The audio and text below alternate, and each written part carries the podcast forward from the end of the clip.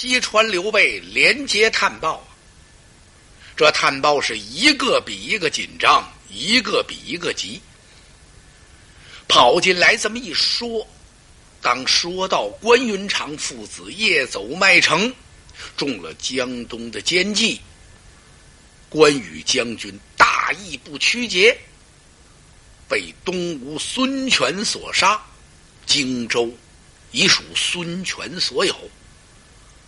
刘备听到这儿，大叫一声，是昏厥在地，可把在场的诸葛军士。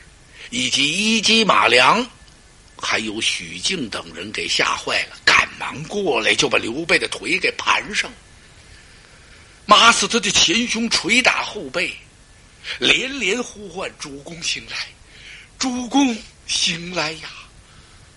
哎呀！刘备苏醒过来，是放声大哭，哭二弟关羽。如果关羽真的被江东所害，故岂肯独生？我就不活了。是啊，桃园三结义，兄弟三人说的明白，虽不是同年同月同日生，可是但愿同年同月同日死啊！现在二弟关羽被害了。我活在这世间，享受荣华富贵，我对得起我二弟吗？对得起桃园之盟吗？哎呦，刘备哭的这伤心哦！大家赶快解劝吧，那哪劝得住啊？刘备嘴里头哭着二弟呀，他心里在想好多的心事啊。刘备想什么呀？他不仅是哭二弟关羽，他哭他手下那些员大将，司马王府、总督粮官赵磊，勇猛刚强的周仓，还有那位足智多谋、讨人喜欢的关平小将，这不全完了吗？刘备更哭他那荆州啊！下了多大的功夫啊！花费了多少心血？那么容易呀？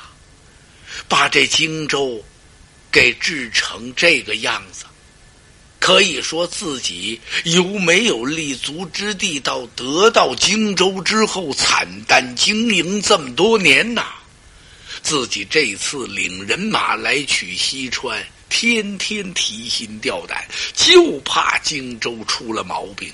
果不其然，荆州还是丢了。这一丢，这么些员大将都完了。同时呢，可以说是全军覆没呀。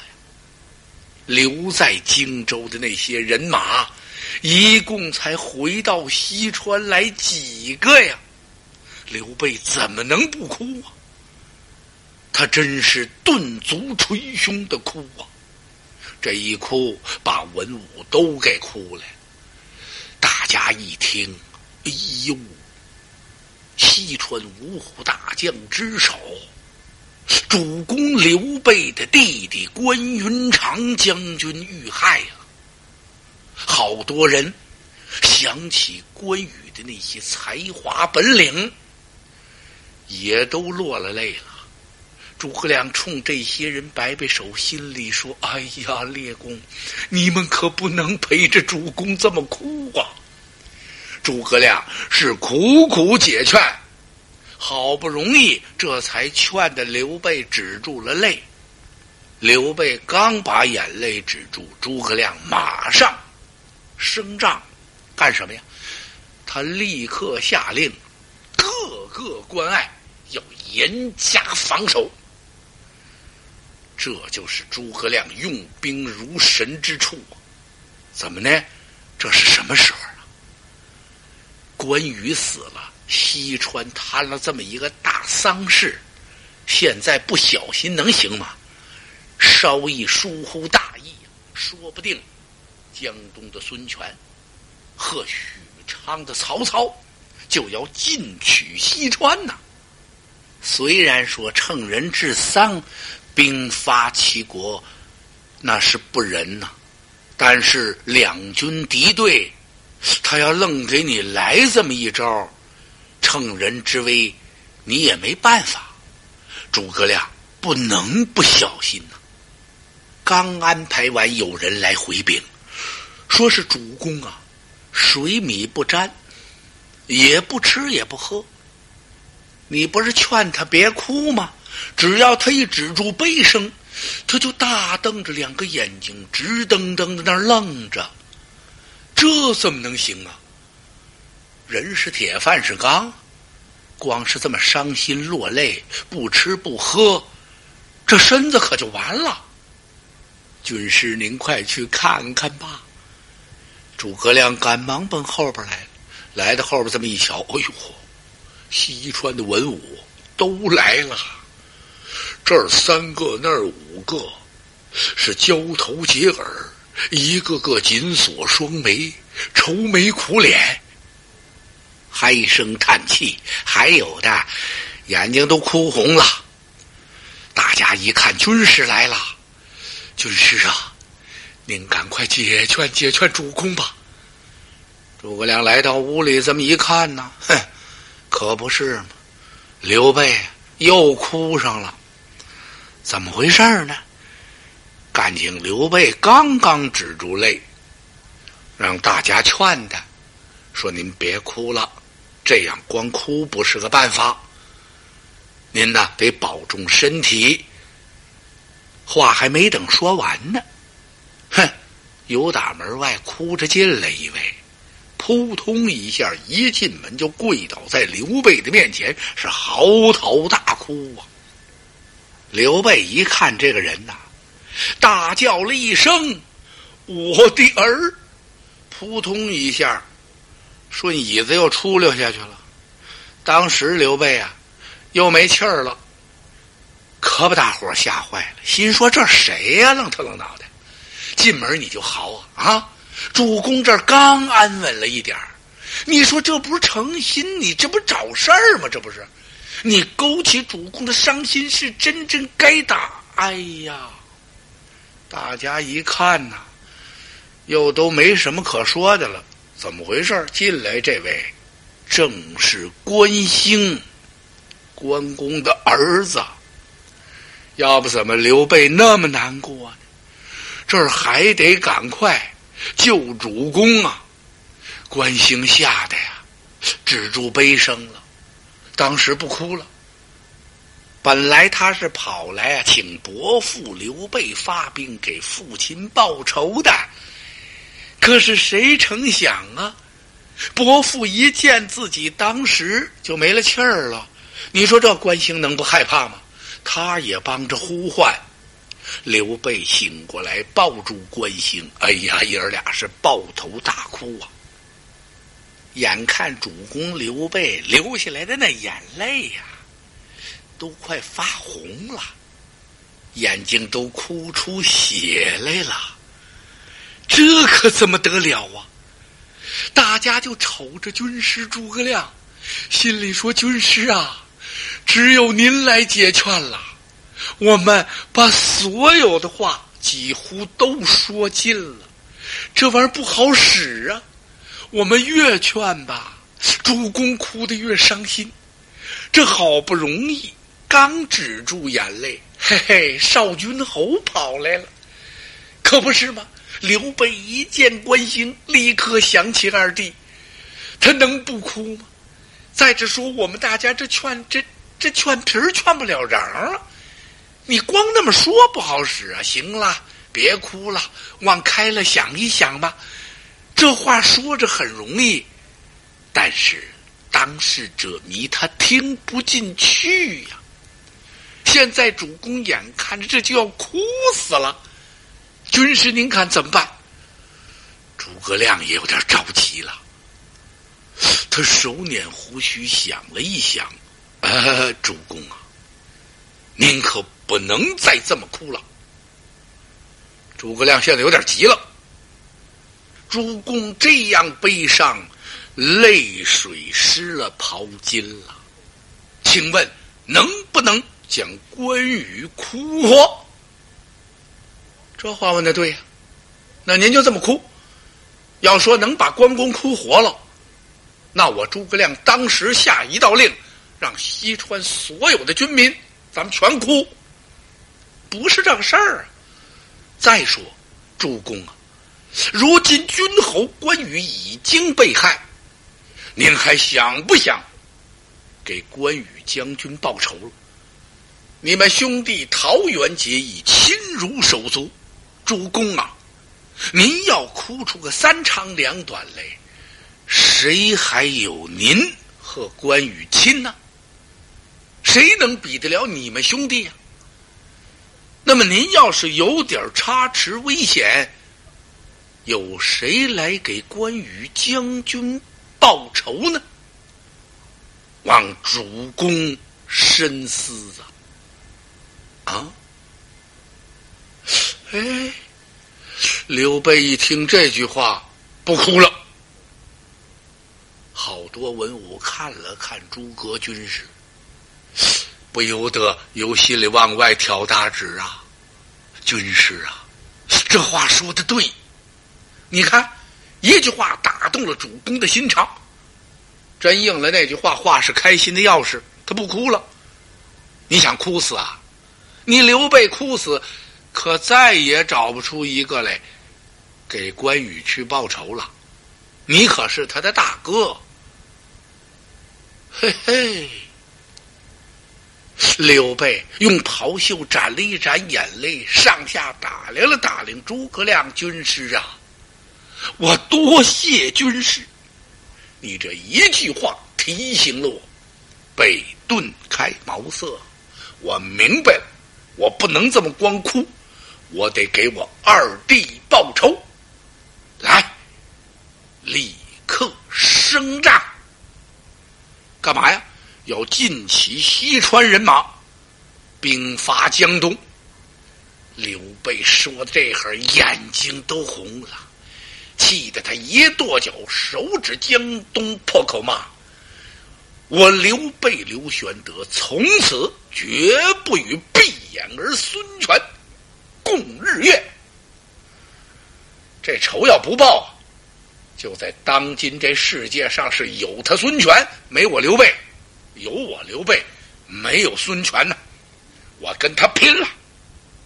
军师，你随我来。说着，刘备拉着诸葛亮就要走啊。诸葛军师反倒坐下了。嗯，刘备一愣，这怎么回事啊？刚才你这几句话说的多好啊！对呀，我要哭出病来，甚至于哭死，谁给我二弟报仇？那么现在我要升帐点兵了。军师，你怎么坐下了？说到这儿，刘备一看呢，嚯，手下的那些武将，一个个擦拳磨掌，咬牙切齿啊！对，主公。您应该立刻发兵啊！复夺荆襄，给我家关军侯报仇雪恨。呵，说到这哈，有抬刀的，有备马的，擦枪的，磨剑的，马上就等令下出发了。可是这些武将之中，只有一位站在那儿，手扶佩剑，紧锁双眉。一言不发，谁呀？赵云、赵子龙。赵云就看着军师。诸葛亮这一坐下，刘备有点着急了。哎，军师，你赶快跟我去升帐啊！你不是提醒我了吗？我应该尽起西川人马，与我家二弟报仇。主公。现在去不得，不能发兵啊！啊！刘备听了这会儿，这脸可就沉下来了，他有点生气了。怎么呢？军师，这可就是你的不对了。你领着文武在这苦口解劝，劝我别哭，别哭坏了身子，没有人再给我二弟报仇了。你这话说的对。现在我要发兵报仇了，你又说这兵发不得，军师，哎，这算何意？诸葛亮听到这会儿，把手里的大扇轻轻这么一摇，哎呀，主公，您容量回禀啊！听我慢慢的跟您说，为什么现在咱们西川不能发兵？江东孙权背信弃义，巧取了咱们的荆州，杀害了关羽将军。那么孙权为什么把关将军的首级送到洛阳曹操那儿去了呢？刘备一听是啊，啊，军师，我由于过分伤心难过，我还没细思量这个事情。扁儿为什么把我二弟的首级送到洛阳？主公，江东的孙权是有人给他出谋划策，他用的是疑惑之计呀，让咱们误以为呀，关公是被曹操杀害的，那么您就要领兵去发曹操了。孙权可以坐山观虎斗，而后是从中渔利呀。那么他使了这么个疑惑之计，人家曹操没上这个当，哎，以王侯之重礼，是重葬了咱的关羽将军。那么您要是去打江东呢，曹操也这样，他也要坐山观虎斗，也想从中捞到好处。为此呢，我们两边都不能去打，现在不是时候。主公，你想，荆州咱们刚刚丢失啊，尤其是关羽将军的丧事还没有发落，也不应该起兵啊。哦，先生，要按您这么说，我二弟这仇不报了吗？非也，仇哪能不报呢？不过现在不是时候，要给君侯报仇，得寻一个好时机。那么就是说，咱们等着曹操要是跟孙权争执起来，那时候主公您率领人马兵出西川，大仇可报。就是说，等他们两家打起来，您再领着人马去打，不但关军侯的仇可以报了，您还能一举扫平天下，是霸业可成啊！哦。诸葛亮这番话一说呀，真是陈明了大义呀。刘备这么一听有道理，他再看看左右的这些文武，大家都不住的点头，认为军师说的对。这时候赵云将军眉头舒展开了，他笑着冲着诸葛亮点了点头。心说：“我家军师真是料事如神。感情啊，诸葛军师说的这番话和赵云所想的一样。赵云不过很有深沉，没上前去抢话。刘备听到这儿，那么军师啊，既如此，我们该当如何呢？主公，我们应该。”给关羽将军发丧啊！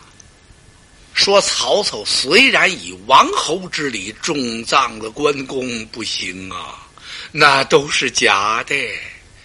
主公，您得给关羽君侯料理丧事哦。嘿嘿，刘备听到这儿，眼泪又下来了。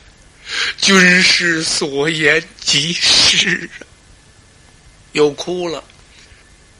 刘备传令，全川挂孝，我要亲自到南门外与我家二弟招魂。随后，他吩咐派人到阆中给我家三弟张飞报信。诸葛军师听到这儿站起来了，怎么？为了这个事儿？诸葛亮这心里头是一直不安。诸葛亮早就想到了这事儿，告诉不告诉三将军张飞？不告诉，这么大的事儿不告诉他，那还了得？他二哥关羽死了，荆州没了。你们知道了为什么不告诉我呀？那他不得拼了命告诉他？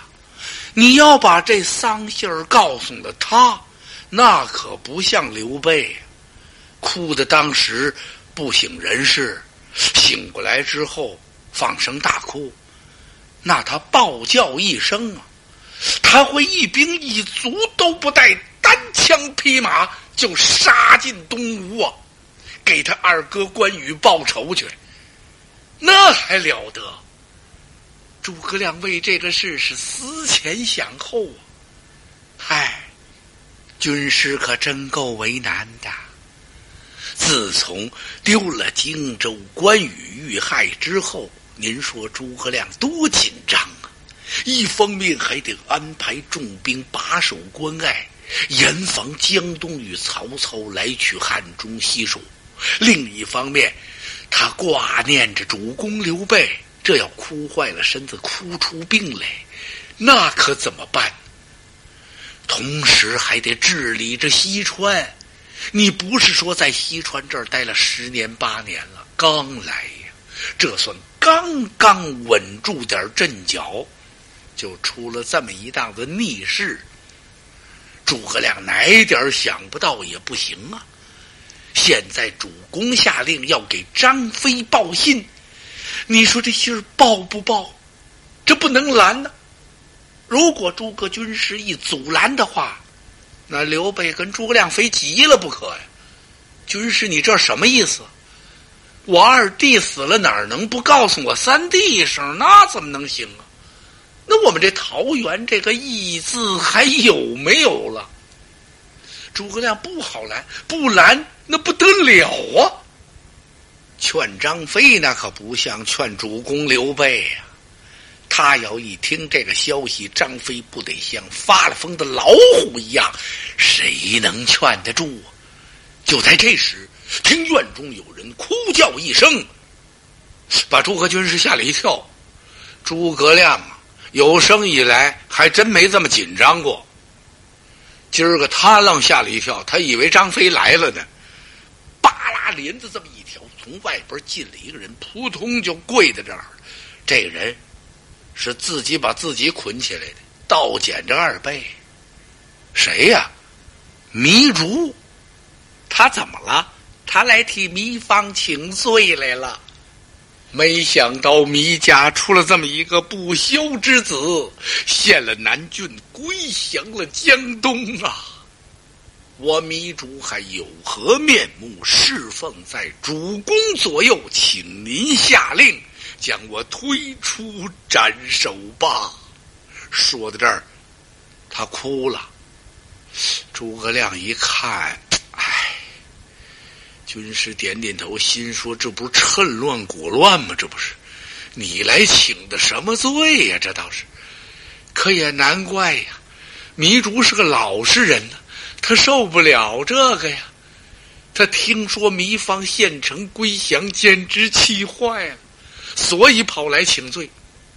因为他们有个特殊的身份，严格说起来呀，这二位那是皇亲国舅。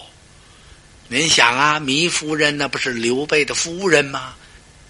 在当年长坂坡一战，曹操的重兵包围之下。糜夫人为护阿斗，不是投井而死了吗？糜夫人和刘备的感情还真不错，这亲戚走的也挺好。现在可倒好，这糜芳献了南郡了，你说这糜竺难过不难过？是对得起死的，还是对得起活的呀？所以他来请罪来了。刘备双手把糜竺给扶起来了。说糜芳叛降与卿无关呐。说糜芳县城投降了，跟你有什么关系呀？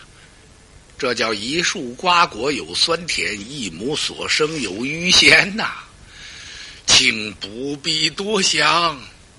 刘备安抚了一番糜竺，然后自己是亲自挂孝，率领文武出成都南门，给关羽将军招魂。刘备拈香祭拜二弟云长，就这一声云长啊，身边的文武唰，这眼泪就都下来。这声喊的太让人心酸了。刘备是一边哭着一边祭奠，一边祭奠一边哭，一边哭着一边说呀。从桃园结义说起，直说到荆州兄弟分手，自己领兵进西川，没想到会成了永别，真是字字血，声声泪。说的那铁石人呐，也要落泪伤悲。西川这儿有好多人呐，光听说过关羽关云长的这个名字，说这员大将可了不得，但是不知道关羽这一生都做了些什么。今天听刘备这一哭诉啊，哎呦，西川好多文武是伏地大哭啊，全难过。刘备哭祭关羽，是一直由他的忠义说到关公的神勇。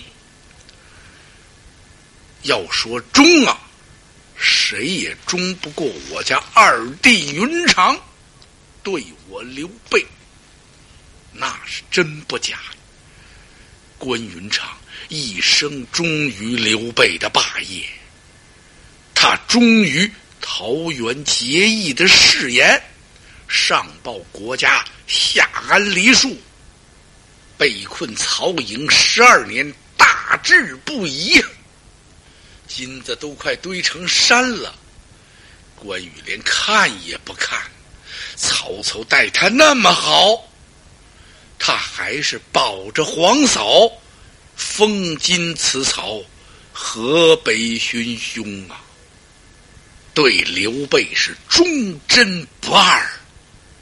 要说关公的神勇，自从出世以来，温酒斩华雄啊，斩颜良、诛文丑，过五关斩六将，黄河道刀劈秦琪，古城兄弟相会，撇刀斩了蔡阳，为保荆州，单刀赴会。水淹七军，生擒于禁，刀斩庞德，威震华夏。关羽一生称得起是忠义双全，言而有信，富贵不淫，威武不屈，贫贱不移。就是这次夜走麦城，误中江东的奸计。虽然被孙权给生擒活捉了，他还是那样大义不屈节。刘备说的这是泪如雨下，几乎血泪染袍襟呐！我二弟一生光明磊落，没想到死后落得一个身首埋于异。这是使刘备最伤心的地方。那么大的关羽，人头埋在河南的洛阳，尸身埋在湖北的当阳。现在刘备想祭奠招魂完毕之后，把二弟埋葬在西川，埋什么呀？只能埋关公的衣冠带。所以，四川有一座关羽的衣冠冢啊。刘备在哭泣的同时啊，早已经暗下决心，打定了主意了。什么主意啊？他想在哭泣完毕，带领着军师诸葛亮去挨家挨户的安抚一下死去将士的家属。随后就让自己侄儿关兴继承父爵，然后刘玄德呀想进发西川人马，兵发东吴，为二弟关羽报仇。